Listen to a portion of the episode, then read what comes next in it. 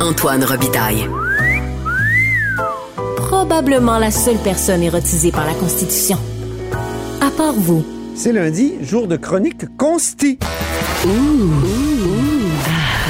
On s'érotise une question constitutionnelle à la fois. La traduction constitutionnelle. La question constitutionnelle. Et bonjour Patrick Taillon, Bonjour Antoine. notre chroniqueur constitutionnel en studio avec nous et accessoirement professeur de droit à l'Université Laval. Et la Commission canadienne des droits a dit que Noël, c'était une manifestation d'intolérance religieuse systémique, de colonialisme. Et là, tu veux nous parler de quelques décisions qui sont un peu dans l'orbite de, cette, de ce débat-là là, autour de, de- de Noël et de la discrimination. Oui, il s'en passe sur le terrain de la discrimination des choses Oui. et comment dire, entre ce qui se décide devant les tribunaux et, si je peux dire, les délires de la Commission canadienne des droits. Oui. Il y a une marge. Il y a une marge, mais c'est important de le rappeler. Hein, la- la- la- la- le document de réflexion de la Commission euh, nous, nous livre un, un constat euh, assez euh, emblématique de cette manière de euh, tout mélanger et de qualifier de systémique euh, n'importe quelle distinction qui, euh, qui évidemment peut, peut être débattue, là, mais, Mhm. mais, mais sans, euh, comment je pourrais dire, là, assurer le minimum de clarté euh, conceptuelle qui s'impose. hein. On se rappelle, elle, dans, dans le passage controversé, la, la Commission canadienne des droits, qui est un organe officiel là, de l'État fédéral Eh canadien, euh, où normalement on est supposé quand même de se relire avant de publier un document. Euh, on dit, je cite, la discrimination à l'égard des minori- minorités religieuses au Canada est ancrée dans l'histoire du colonialisme au Canada. Moi, ce bout-là, ça me va, surtout si on pense aux autochtones. Ben oui. Je pense que ça, ils sont dans, ils sont dans le, ils sont dans leur rôle. Mais après, on poursuit et on dit, cette histoire se manifeste aujourd'hui, pas hier, aujourd'hui, par une discrimination religieuse systémique. OK. Parfait. Elle est où la discrimination systémique? Elle continue, la commission. Elle nous donne, je cite, un exemple évident. Un exemple évident. Elle nous dit un exemple évident est celui des jours fériés au Canada. Les jours fériés liés au christianisme, dont Noël et Pâques, sont les seuls jours fériés canadiens liés à des fêtes religieuses. Par conséquent, les non-chrétiens peuvent avoir besoin de dem- demander des aménagements spéciaux. Euh, attention, c'est pour ça qu'il n'y a pas de discrimination. C'est parce qu'on a reconnu le droit de demander des aménagements spéciaux. C'est ça? Alors, qu'est-ce Ce qu'on nous dit, là? On nous dit- reconnu, ce droit-là? Là, on nous dit que c'est rendu que le fait de devoir demander des aménagements spéciaux, ça, ce serait rendu de la discrimination systémique. Ah oui. Moi, je comprends plus. Je vois pas où ils veulent aller, là. C'est un droit reconnu. Tu as congé en même temps que les autres et tu as le droit de demander si la taille de l'entreprise le permet, si les circonstances font en sorte que c'est un accommodement Il n'y a raisonnable. pas de contraintes excessive, excessives. ben, tu as le droit à des congés supplémentaires. Ah oui. Et là, on nous dit, ben non, ça, c'est la preuve, c'est l'exemple évident de la discrimination systémique contemporaine. Oh là là. Et, et- et moi, j'ai toujours un problème. J'ai pas. de- En fait, qu'on utilise le mot systémique pour parler de discrimination dont les causes sont multiples et diffuses, je comprends. Mais là, si tout est systémique, ça marche pas. Ah Et oui. ici, là, si jamais, par hypothèse, je ne crois pas que ça soit le cas, la question était de savoir, est-ce discriminatoire d'avoir un jour férié à Noël? Ben, à mon sens, la cause de cette discrimination hypothétique, qui à mon avis n'existe pas, est pas euh, multiple et diffuse. Le juge qui, qui veut intervenir, il a juste à invalider la loi qui déclare que Noël est un jour férié, puis il peut agir. Pour moi, la discrimination systémique, c'est quand le juge peut pas agir parce que les causes sont tellement multiples et diffuses que là, il faudrait une action de l'État euh, proactive euh, pour travailler sur les causes profondes de tout cela.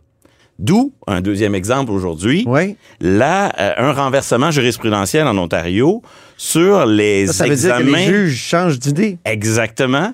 Sur les examens de mathématiques imposés aux, prof- aux futurs professeurs. Ah oui, tu nous as parlé de ça. Il y a- C'était une discrimination selon euh, un tribunal de première instance. Exactement. Trois juges de la Cour divisionnaire de l'Ontario avaient jugé que les examens de mathématiques, c'était raciste. Et, là, à la limite, dans un cas comme ça, je peux comprendre l'utilisation du mot systémique parce que si les causes des disparités entre les résultats de certains groupes ethniques à l'examen de mathématiques, si la disparité existe, les causes sont multiples et diffuses. C'est peut-être des inégalités sociales qui expliquent que euh, tel, euh, tel groupe Ah oui. ethnique réussit moins bien, puis c'est difficile d'intervenir pour le hein? juge. Ben, C'est qu'il y avait des, des- des catégories qui réussissaient moins souvent. ouais. Grosso modo, les Autochtones et moins les Noirs, ouais, ouais. selon la, la décision de première instance, réussissaient euh, en moins grand nombre à l'examen et ça représentait donc une disparité statistique qui était constitutive de discrimination. Aïe, aïe, aïe. La Cour d'appel de l'Ontario, à l'unanimité, Ah, donc euh, trois juges contre zéro, raisonnement totalement opposé. Non seulement l'examen de mathématiques est raisonnable et justifié, mais il n'y voit même pas de discrimination. Il considère que la disparité statistique n'est pas significative. ah ouais. Et, et ça va être important pour l'avenir parce que justement, la Cour d'appel remet un peu en question les statistiques d'autodéclaration raciale. Elle nous dit, ben, c'est c'est pas tout le monde qui s'autodéclare. L'échantillon statistique est pas si grand que ça. Et euh, surtout, euh, elle souligne à juste titre, selon moi, que dans la mesure où l'examen, on pouvait le reprendre autant de fois qu'on veut, euh, avec un délai de quelques semaines seulement, euh, qu'on pouvait passer le test à n'importe quel moment dans notre formation. Tu sais, si, si je commence comme prof, puis je, je ne sais pas si je vais réussir l'examen de mathématiques obligatoire, comme l'examen de français obligatoire, Oui. ben, je peux passer mon examen après un an pour euh, ensuite, si je l'échoue, ben, faire, faire- prendre euh, les mesures qu'il faut pour euh, faire du rattrapage. Fait que, bref, c'est terminé en Ontario, à moins qu'on aille en Cour suprême. Et- Les examens de mathématiques ne sont plus discriminatoires. Je ne sais pas si la Commission canadienne des droits serait d'accord avec ce jugement. Dans le même Sûrement genre. pas. Dans le même genre, Antoine. Oui. euh, la Cour de justice de l'Union européenne. OK, là, on va en Europe. On va en Europe, 28 novembre dernier. Euh, arrêt important qui marque un contraste encore une fois immense avec euh, l'interprétation de la Commission canadienne des droits sur l'intolérance religieuse. Une affaire belge dans une commune euh, où euh, le personnel administratif a très peu de contact avec le public. On interdit malgré tout le port de signes religieux. Euh, la plus haut, le plus haut tribunal de l'Union européenne nous dit non, non, euh, ça peut être valide une telle interdiction. Ah. Et donc, non seulement. quel critère? Ben, si elle est, euh, si elle poursuit un objectif légitime et si elle ne vise pas spécifiquement une religion plutôt qu'une autre, euh, ça passe. Les, les, les États ont la marge de manœuvre pour le faire. Ça confirme un, un, un courant jurisprudentiel important en Europe sur ces questions-là. Oui. Où, à mon avis, la, la neutralité dépasse dans le raisonnement là la simple question de la laïcité. C'est-à-dire que la Cour de justice de l'Union européenne, qui traite souvent des questions de libre, de, de marché libre, sans concurrence, et c'est ça le moteur de l'Union européenne, Oui. ben, elle s'intéresse beaucoup au sort des entreprises privées. Et dans ses décisions sur ces questions-là, elle fait pas de distinction, elle n'a pas un raisonnement axé sur la laïcité et le rôle de l'État. Elle applique le même raisonnement sur la neutralité à l'endroit de l'État et des entreprises privées. Donc imagine ici, là, c'est comme si euh, la, la loi au Québec qui ne vise que certains employés en situation d'autorité et qui travaillent pour l'État, pour la puissance publique, dans une situation où il y a un déséquilibre entre l'administré, le citoyen, et la police, l'administration, l'enseignant, etc. Ben, ben là, en Europe, on dit non, non, non, mais ça, ce qui est, ce qui est vrai pour euh, l'État est vrai aussi pour les entreprises. Alors, je, je, je veux juste ici montrer le contraste quand même assez important. Moi, j'avais il y a quelques années, notamment dans la, dans la ben, en marge de l'affaire HAC, là, le, le- le dossier sur la loi 21, produit un, Oui, ça, c'était- un rapport. Euh, L'affaire HAC, c'était... C'est celle sur la loi Sur 21, ok. exactement, qui est actuellement en cours d'appel. Oui. J'avais produit une analyse de la jurisprudence de la Cour européenne des droits de l'homme, qui s'était penchée sur les Oui, mesures. mais je me souviens, tu avais, comme dit, habituellement, les tribunaux ici, surtout euh, au Québec, et ils lèvent le nez un peu sur euh, la jurisprudence euh, de la Cour européenne. En fait, il, il En matière linguistique, en tout cas, dans les- pour la loi 101, ça a été un échec. Je pense que c'est euh, M. Binette euh, qui a déjà plaidé ça puis qui a eu de la difficulté. Je, je, je peux te trouver des dizaines d'exemples où la Cour suprême cite avec approbation la Cour européenne des droits de l'homme. Ah, OK. Et je peux t'en trouver d'autres où elle, ne- elle décide de s'en écarter. Comme toujours, les, les, les juges font ce qu'ils veulent, ils puisent les arguments là où ça leur plaît. Mais ce qui est intéressant, c'est qu'à l'époque de, la première instance dans le dossier de la loi 21, moi j'avais produit avec ma collègue euh, française Marthe Fatin-Rouge Stefanini un rapport sur la Cour européenne des droits de l'homme. Mais là, on voit déjà, là, quelques années plus tard, que maintenant, c'est la Cour de justice de l'Union européenne, deux Ah oui. structures différentes, mais qui euh, épousent un peu le même raisonnement et qui montrent que, ben, il y a plusieurs façons de voir ces questions-là et que pendant que la Commission canadienne des droits trouve que Noël, c'est une intolérance religieuse systémique, ben il y a d'autres décisions, il y a d'autres points de vue qui s'expriment. Après, euh, mieux, mieux, mieux vaut prendre le temps de supposer les arguments de chacun plutôt que de trancher de façon euh, aussi pré- préemptoire. Péremptoire. Péremptoire, pardon. Et il, faut, il faudrait peut-être l'envoyer euh, aux tribunaux qui sont en train de se pencher sur la loi 21. Encore faut-il qu'il ait le goût de Ouais. les voir, ces décisions de, et, de, et, de, et de les considérer. C'est ça. Parlons de l'Alberta maintenant, Patrick. La première ministre euh, conservatrice euh, Danielle Smith a l'intention d'invoquer sa toute nouvelle loi sur la souveraineté. Contre quoi exactement? Un règlement fédéral sur euh, l'électricité propre. Euh, c'est pas compliqué. euh, il faut que l'électricité soit carboneutre. Ah, Euh, D'ici partir de quel moment? 2035. Ouais, c'est et là, elle veut repousser, l'échéance. Il faut comprendre qu'en Alberta, l'électricité est faite avec du gaz naturel. Et donc, l'Alberta devrait compenser à 95 sa production. aïe, aïe, aïe. Elle n'a pas de nucléaire et elle a très peu d'hydroélectricité.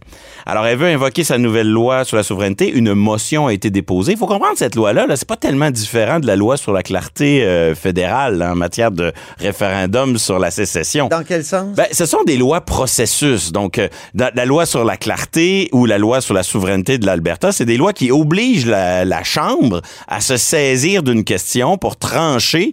Dans le cas du fédéral, est-ce que le référendum au Québec est clair ou pas? Euh, dans le cas de la loi sur la souveraineté de l'Alberta, est-ce que la- la- le règlement fédéral que, que l'on cherche à nous imposer est contraire à nos intérêts ou contraire à la Constitution? Et là, là-dessus, ben, le préjudice, disons, économique pour l'Alberta est assez évident. Et leur prétention, c'est que les- les- l'électricité et les ressources naturelles, c'est de compétences exclusives des provinces. Ça se discute.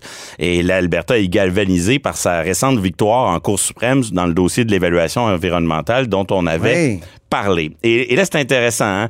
Le fédéral, d'ailleurs, euh, le ministre de l'Environnement, Stephen Guilbeault, le dit, on n'a pas l'intention de contester la loi albertaine. Ah, Euh, donc, la constitutionnalité de la loi albertaine, on veut pas la remettre en question.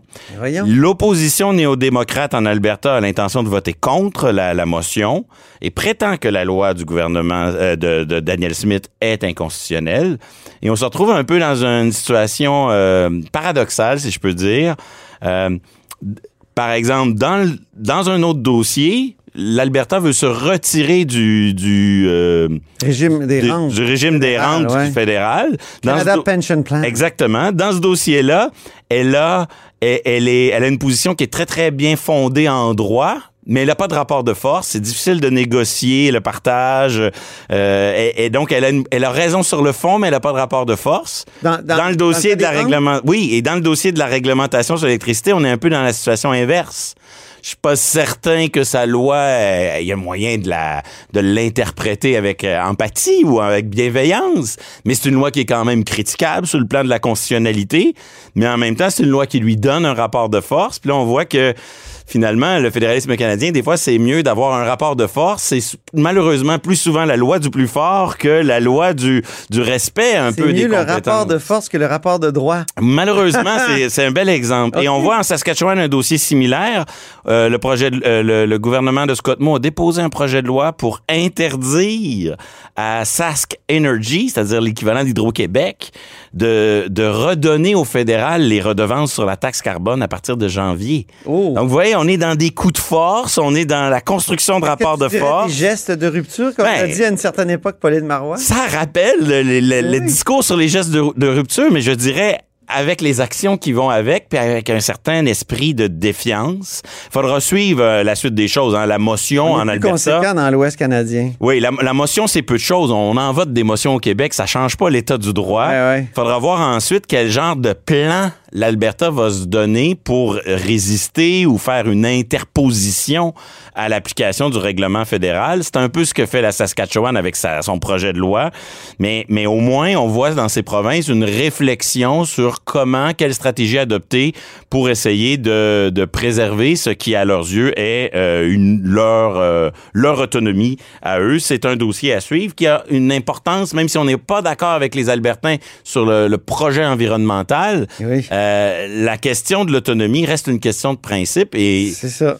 comme je dis souvent à mes étudiants, souvent comme ça euh, avec les, les Albertains. Hein? comme je dis souvent à mes étudiants, Antoine, en Ouais. vertu du pouvoir déclaratoire, Ottawa pourrait du jour au lendemain déclarer que toutes les centrales hydroélectriques au Québec sont à l'avantage général du Canada et Euh. du jour au lendemain, on perdrait notre compétence. Donc, faut, faut faire attention. Euh, L'autonomie est fragile et il faut la défendre. Merci beaucoup, Patrick Taillon, notre chroniqueur constitutionnel et accessoirement professeur de droit à l'Université Laval. Merci. Et c'est ainsi que se termine La Haut sur la colline en ce lundi. Merci beaucoup d'avoir été des nôtres. N'hésitez surtout pas à diffuser vos segments préférés sur vos réseaux. Ça, c'est la fonction partage, mais il y a aussi le bon vieux bouche à oreille. Et je vous dis à demain. Cube Radio.